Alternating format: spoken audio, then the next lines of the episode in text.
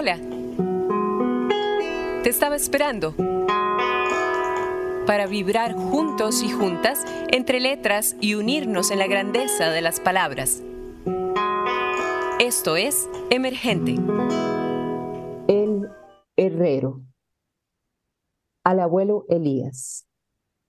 Cuando Neil Armstrong llegó a la luna, mi abuelo lloró durante siete días. Él no sabía de ese otro espacio-tiempo donde la abuela de Selene Fallas también lloraba. Ella tenía sus razones. Vio un universo sin Dios, un cielo vacío. Esta foto te diluye, te borra, te aleja. Espejo, donde nada distingo. ¿Eras alto o bajo? ¿Con sentido del humor? ¿Con semblante grave? Espéculo que reías por la rueda forjada con los despojos de una iglesia metálica. Un aro así para el viaje, construido sobre un yunque de hierro colado, golpeado desde la raíz de tus pies hacia tus brazos, hasta que una forma encuentre a otra y a otra y a otra. Bien merece colocarse al lado de lo inmóvil, visto de lejos. Los herreros saben que Dios también miran las estrellas porque abajo solo estamos nosotros. Angélica Murillo. Hola gente linda de Emergente. Soy Wendy Alvarado y estoy en otro episodio. Feliz de la vida. Yo sé que han quedado un poco paralizados al escuchar esto y queda como ese silencio rico, ¿verdad? En el que, en el que te empezás a acomodar eso que, que, se nos leyó y, ¿verdad? Que, que nos empieza a recorrer por todo lado, ¿no? Y buscando esas sensaciones, esas percepciones, esos afectos, desafectos, eso que nos provoca, que nos mueve, eh, como nos hace temblar la poesía, ¿no? Y, a, encontrar, a tratar de hallarle esos sentidos que a veces, eh, nada, no tienen ninguna explicación a veces, ¿no? Solamente para quién lo recibe, cómo lo recibe. Así que yo sé que, que están todavía en ese acomodo, pero estoy feliz de estar en otro episodio y de traerles a esta grande de las letras. A mí me encantó, así que primero agradezco a Gabriela Rojas de Editorial Perro Azul que me hizo llegar hasta ella y por supuesto que a Laura Zúñiga del Centro Cultural que me hizo llegar hasta Gabriela. Así vamos en esta cadena ¿no? de, este, de contactos que, nos permite la tecnología, por supuesto. Angélica Murillo está con nosotros acá en Emergente, pero antes de darle el pase a ella, pues voy a hablarles de ella para que eh, me imagino que ya muchos la conocen, sí, pero para quienes no, pues les cuento que Angélica nace en San José en el 76. Somos de edad, somos de Angélica igualititas. Comunicadora social con énfasis en periodismo por la Universidad de Costa Rica, dirigió el taller literario Elipsis de la Universidad de Costa Rica durante dos años y mm, fue cofundadora del grupo Estudio Poiesis. Ha publicado los libros Variaciones en torno a la trayectoria de una hormiga, Perro Azul 2010 sobre el amor filial y otras desviaciones, Espiral 2011 y Circo Mística Espiral. 2013. Algunos de sus poemas se encuentran en Antología de Poesía Novísima, selección y prólogo de Héctor Hernández Montesinos, editorial Ventana Abierta, Chile, 2010. Judas 12 más 1, poetas nacidos en Costa Rica después de 1970. Selección y prólogo de Juan Murillo.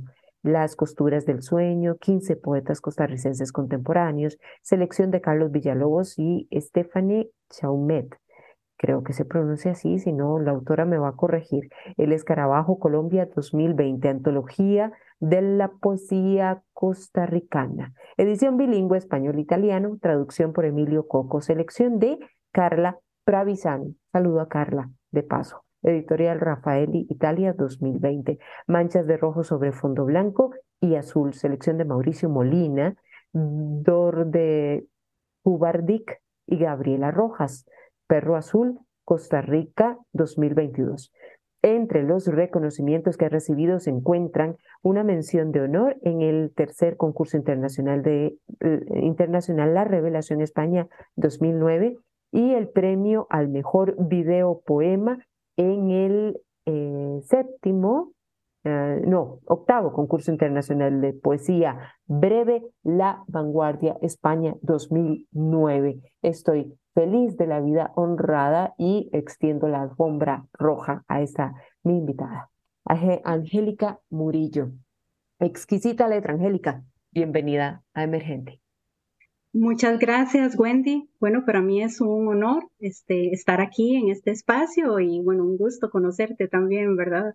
No. muchísimas gracias por la invitación. No, gracias a vos por aceptarla. El gusto es mío también, por supuesto, que estés acá para, con nosotros para compartir un poco de, poesía, de literatura.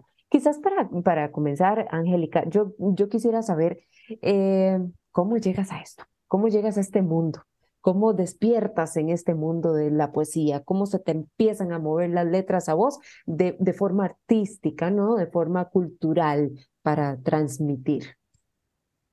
Bueno, este, mm, yo creo que desde muy chiquita, ¿verdad? Muy pequeñita, yo sentía una gran curiosidad por, por las letras, por las palabras. Y, mm, yo le pedí a mi mamá que me enseñara a leer, porque, porque, yo me sentía, sentía una curiosidad enorme de, eh, ver a mi papá. Bueno, mi papá leía eh, prácticamente que periódicos y esas cosas. Mi abuela, que si era maestra, pues sí leía este, más otras cosas. Pues yo los veía a ellos como muy inmersos, ¿verdad? En ese mundo de la lectura y yo decía, bueno, esto, esto algo tiene que tener interesante que tener, para que le pongan más atención a un libro que a mí, digamos. Entonces, este, pues ahí inició, yo creo, ¿verdad? Esa curiosidad por, por saber, ¿verdad? Por conocer qué, este mundo de, de las letras o de la palabra, eh, de este oficio. Y bueno, este, después de eso, pues me encantó, ¿verdad? Todo tipo de lecturas. Yo no, no crecí con una gran cantidad de libros en realidad porque, este, bueno, mis padres, mi madre dice que leyó mucho cuando estaba embarazada de mí, ah, pero después como que eh, lo dejó de lado. Y vivíamos, o vivimos, de hecho, ¿verdad? Yo soy de una zona rural. Eh, no era fácil este, conseguir pues libros, entonces yo leía lo que me encontrara, ¿verdad? Leía el periódico hasta los anuncios. Em, mi primer libro fue un diccionario que me regaló un tío, por cierto, me leía el diccionario, entonces. exacto, no, buenísimo. Sí, sí, cualquier cosita, cualquier papelito que yo hallara que tuviera letras, pues ahí iba yo a, ver qué decía. Entonces, pues así fue como inició. Ya mis primeros libros, sí, sí, un tío, ¿verdad? Este tío que me regaló el diccionario, este, pues me los regaló él, eh, viendo que yo tenía un gran interés, ¿verdad? Por la, por la lectura. Y curiosamente, eh, era la familia de mi, de mi papá, de mi abuela, este, pues los que eran un poquito más este, abiertos con ese tema, ¿verdad? La familia de mi mamá, pues tenía una concepción un poco eh, o extraña, diría yo, bueno, que no es ajena, le he escuchado a muchas personas eh, comentar esto, y que creían que de las personas que leían mucho, las personas que leemos mucho, pues en algún momento de la vida se vuelven loquitas, ¿verdad?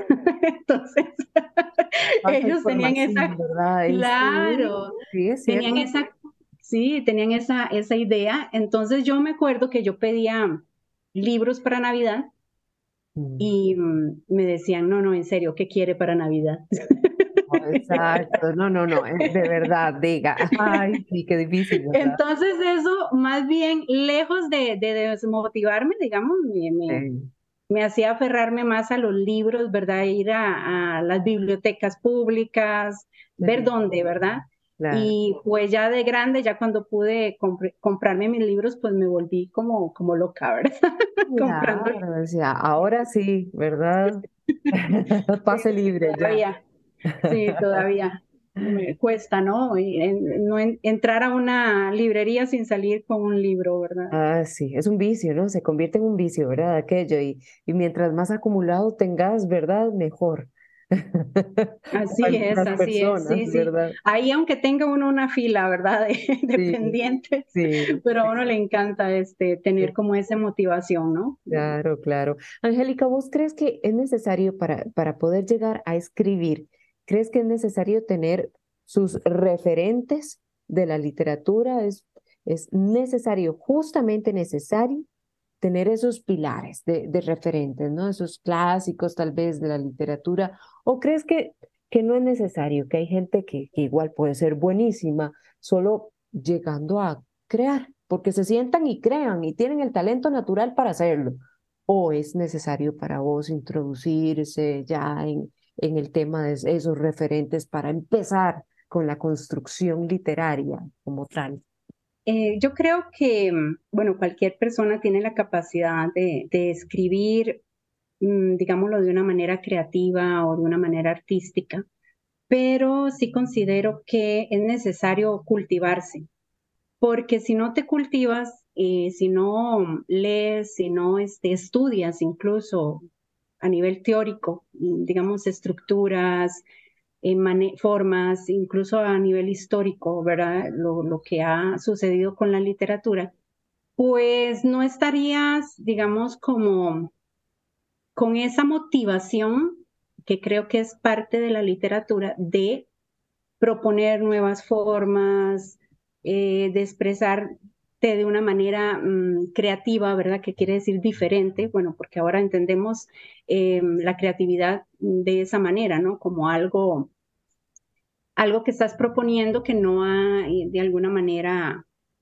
propuesto otra persona, ¿verdad? Aunque dicen que no hay nada, nada nuevo bajo el sol, eso yo creo que es cierto, pero eh, con las mismas palabras, ¿verdad?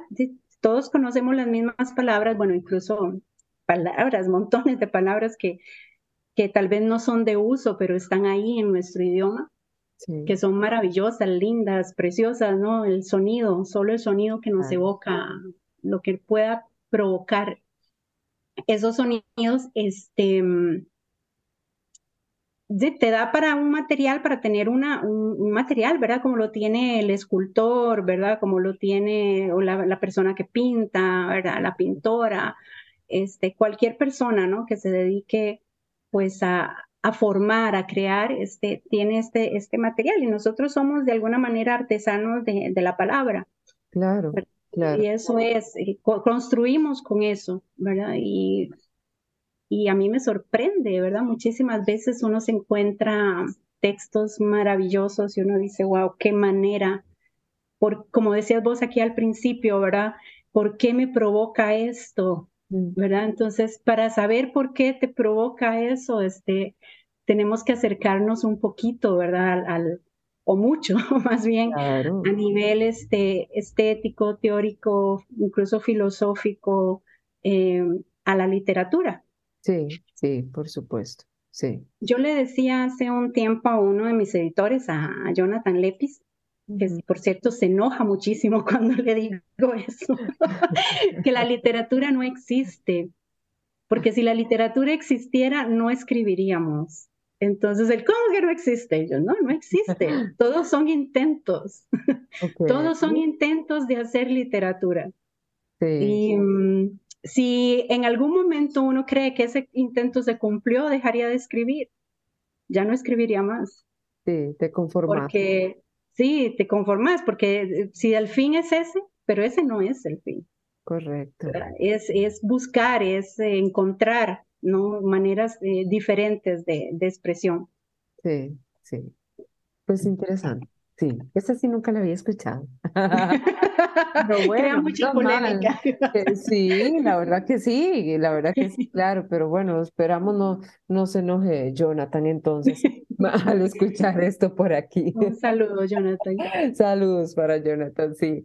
Este, Angélica, ¿tenés algo para compartirnos ahí de tu voz? Porque yo sé que jamás va a sonar igual. Yo hice un intento, yo hice un intento. No, hombre, es maravilloso, maravilloso lo que, lo que, lo que, lo que leíste, ¿verdad? Bueno, tenía mucha curiosidad por saber qué, qué querías este, leer o, ¿verdad? Que habías elegido. Eso es interesante. bueno, este, mm, bueno, ese poema que leíste, Ajá. que está dedicado a mi abuelo Elías, que yo no conocí, Ah, hay muchísimas anécdotas interesantes siempre. La familia. Sí. Y, bueno, no solo en la familia, sino en ese poema se menciona a Selene Fallas, que también es escritora, una gran amiga, queridísima. Saludo también a Selene, por si nos está escuchando. Por supuesto que la saludamos también. Claro, qué bonito. Sí, me gustó mucho, unas imágenes preciosas, me encantó.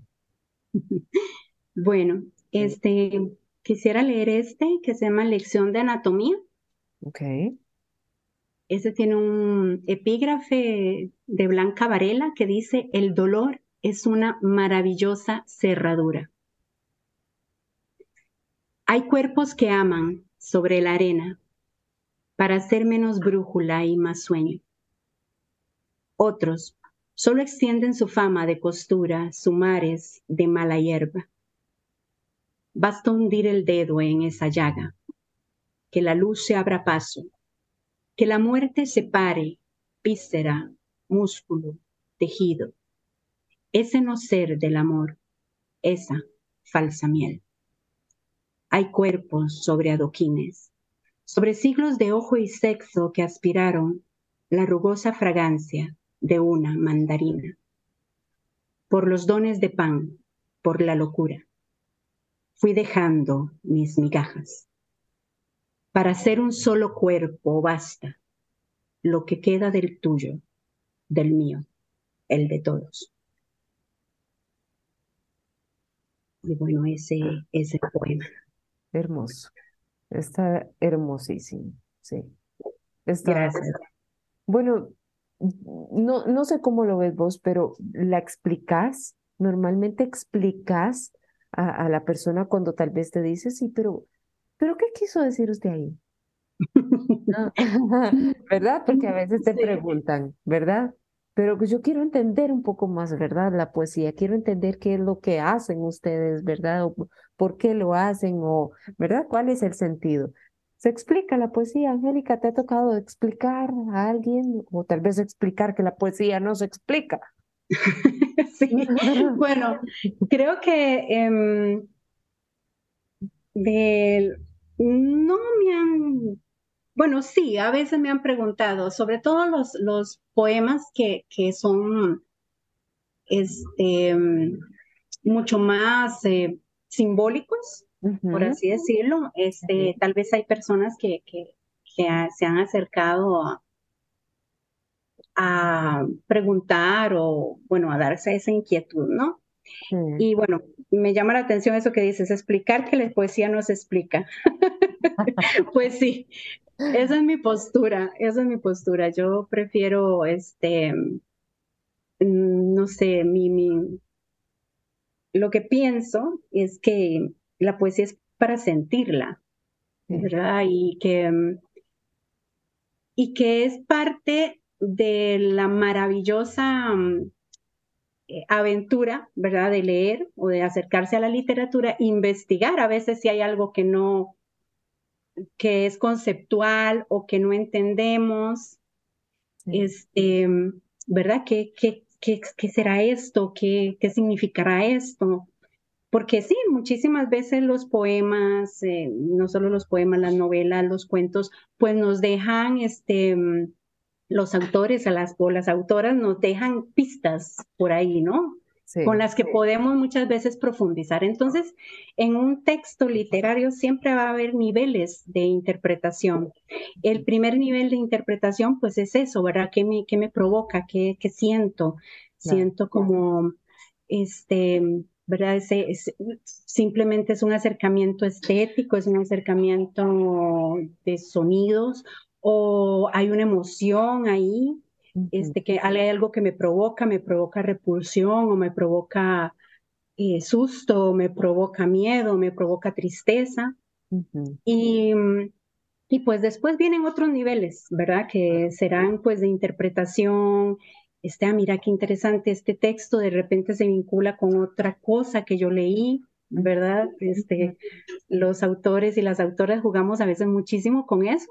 ¿verdad? Decía Sartre que, que mm, la literatura son cartas entre amigos y no deja de ser cierto, ¿verdad? Muchas veces este, esas lecturas que hacemos nos provocan este, escribir, ¿verdad? Y, sobre un tema, tal vez solo fue por una palabra que leímos o una imagen que tuvimos. Muchas veces los detonantes son imágenes, ¿verdad? Son como como esas ideas que se vienen y, y escribís a partir de eso.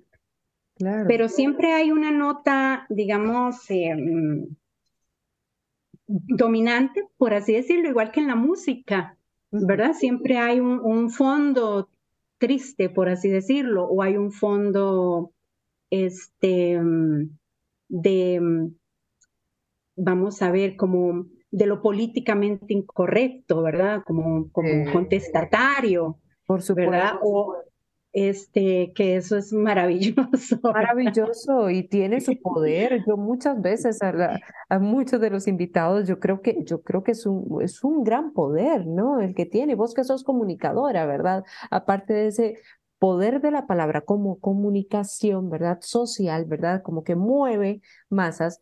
Claro que lo puede tener la poesía, sí, de, de ¿verdad? Contestataria, ¿verdad? Que, eh, bueno, dice mucho y tiene ese poder transformador. ¿Por qué no? Sí, no, de hecho la, la, poesía, por más íntima que sea, es política. Sí, sí. Y hay, hay un fondo ahí que, que, que te mueve, ¿no? Que te está hablando al fin, al fin de cuentas de, de cómo no somos de cómo somos seres eh, vinculados unos con otros y vivimos en, en, en espacios, ¿no? En polis, en cualquiera que sea ese espacio, por más íntimo o cotidiano que sea, este, hay, hay muchísimo de eso en la poesía, ¿verdad? Hay muchas veces rabia, hay este, ese dolor, ¿no? De, por furia. De ser humano el este, reclamo, ¿no? La protesta que se hace, ¿verdad? Claro, claro. Pues hablando de eso, tal vez, este, eh, Angélica, ¿por qué consideras importante que, eh, que, que, el poeta debe de tener o, o por qué consideras importante ya de por sí ese compromiso social del poeta? Sí, bueno, yo creo que cada persona, pues dentro de sus intereses, este, canalizará, ¿no? O sea, ese, ese compromiso. Que lo hay, lo hay porque somos seres sociales, entonces de una u otra manera eh, eso se va a, a filtrar, ¿verdad? Eh, creo yo, creo yo. Este, no hay que entender a veces el, lo, lo, el compromiso social con, con lo panfletario o con o con cuestiones a veces mucho más evidentes, sino incluso viene a ser una especie de compromiso con, con, esa, con esa utopía literaria, ¿verdad? O con la literatura como utopía, ¿verdad? Que retomo el término de que la literatura no existe. Entonces, en ese sentido, este, pues hay un, compromiso, ¿no? de, a nivel de la, en el arte, en el arte en general. Y mm, mediante, digamos, la forma en que un ser humano logra expresar este, todas esas emociones, ¿verdad? Y, y visibilizarlas, porque al fin y al cabo son de todos y de todas. Sí. Y, y de todes, ¿verdad? Este, eso eh, pues ya ahí hay un compromiso social, ¿verdad? Porque nos ayuda a todos en conjunto a procesar muchísimas cosas, ¿verdad? Que, que tal vez a otras personas em, no le es tan fácil ver, ¿verdad? No le es tan fácil navegar en su interior para poder este, ver eso. Cuando lo vemos en una película, cuando lo vemos en un poema, en un libro, pues de alguna manera también nos cuestionamos y analizamos y nos replanteamos cosas, ¿verdad? Como seres humanos, o sea, cómo ser un, ser un mejor ser humano, cómo vivir una, una mejor vida o cómo, cómo entender también este, eh, muchos de los procesos que, que nos rodean, ¿no? Claro, claro. Angélica, ¿por qué no leemos algo más? Te lo agradecería infinitamente.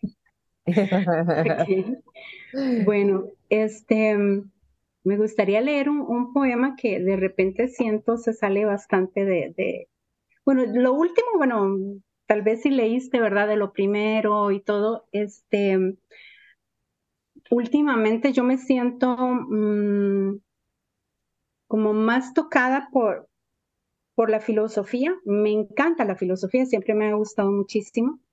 Sí. Y este, hay un libro que siempre me marcó, que fue la Biblia, no por su sentido religioso, para nada, sino por su sentido literario.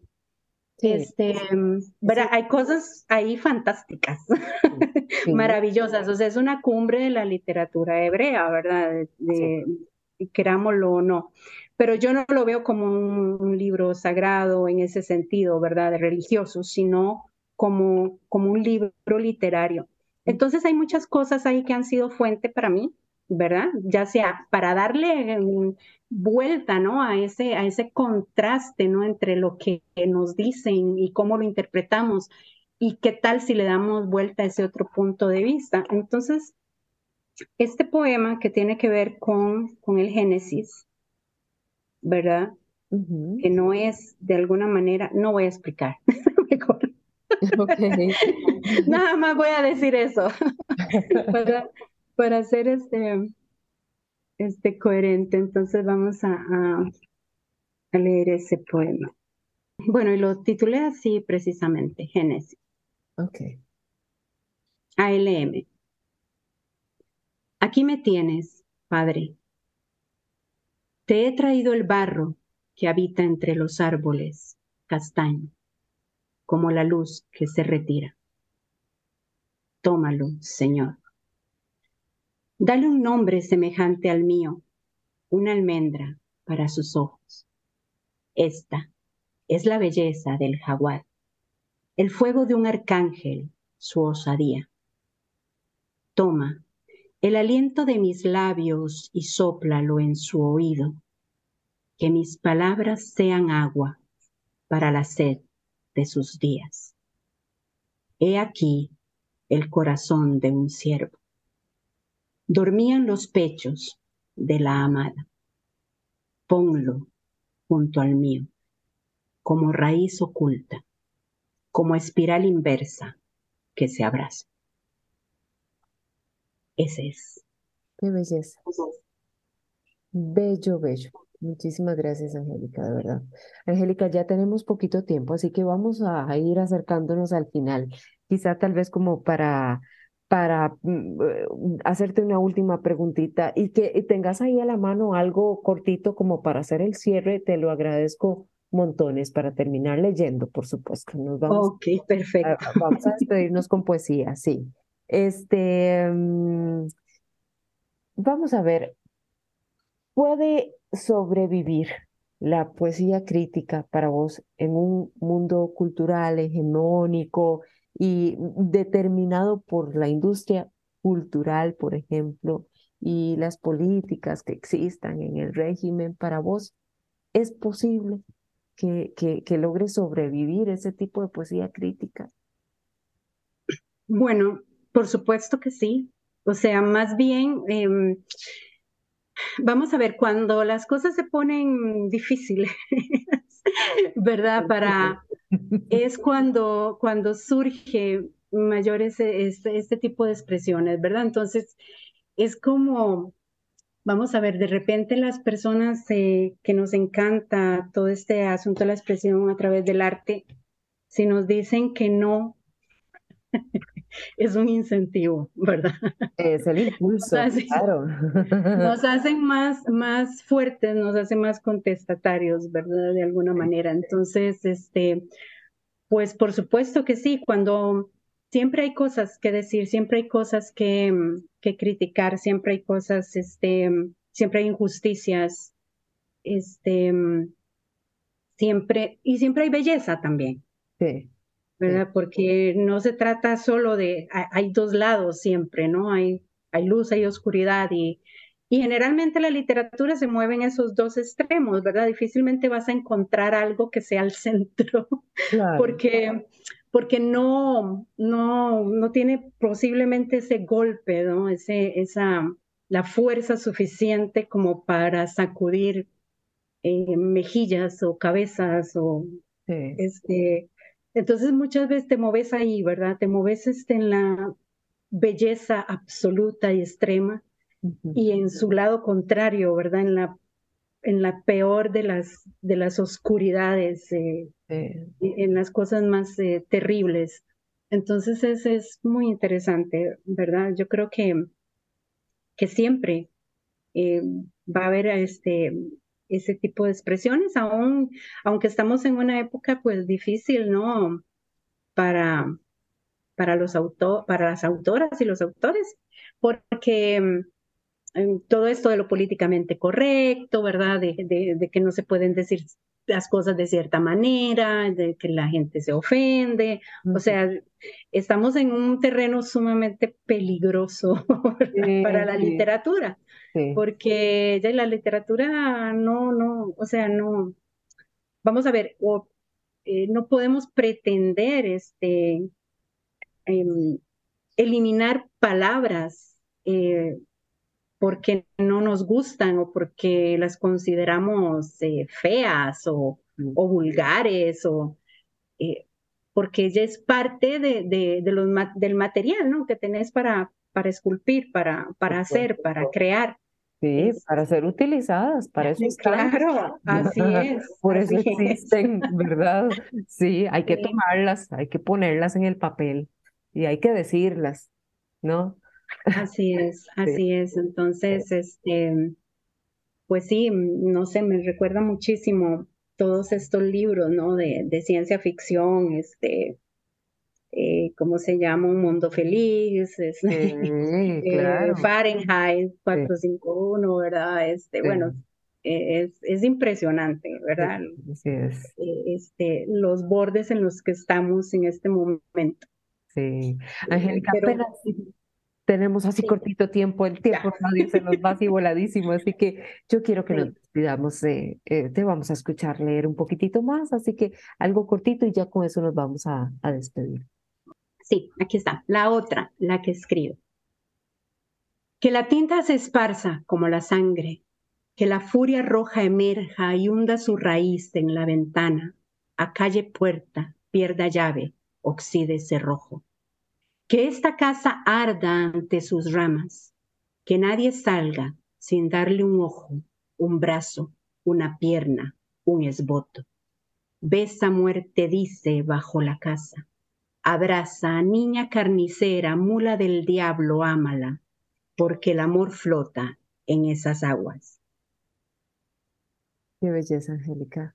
Angélica Murillo con nosotros y nosotras en Emergente.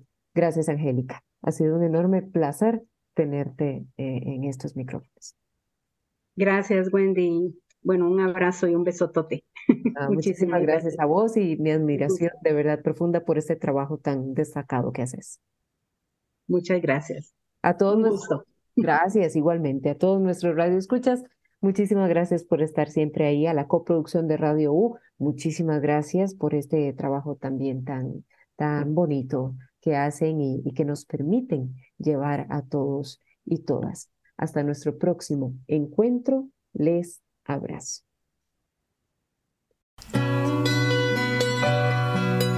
Emergente, un programa en coproducción con Radio U, Universidad de Costa Rica.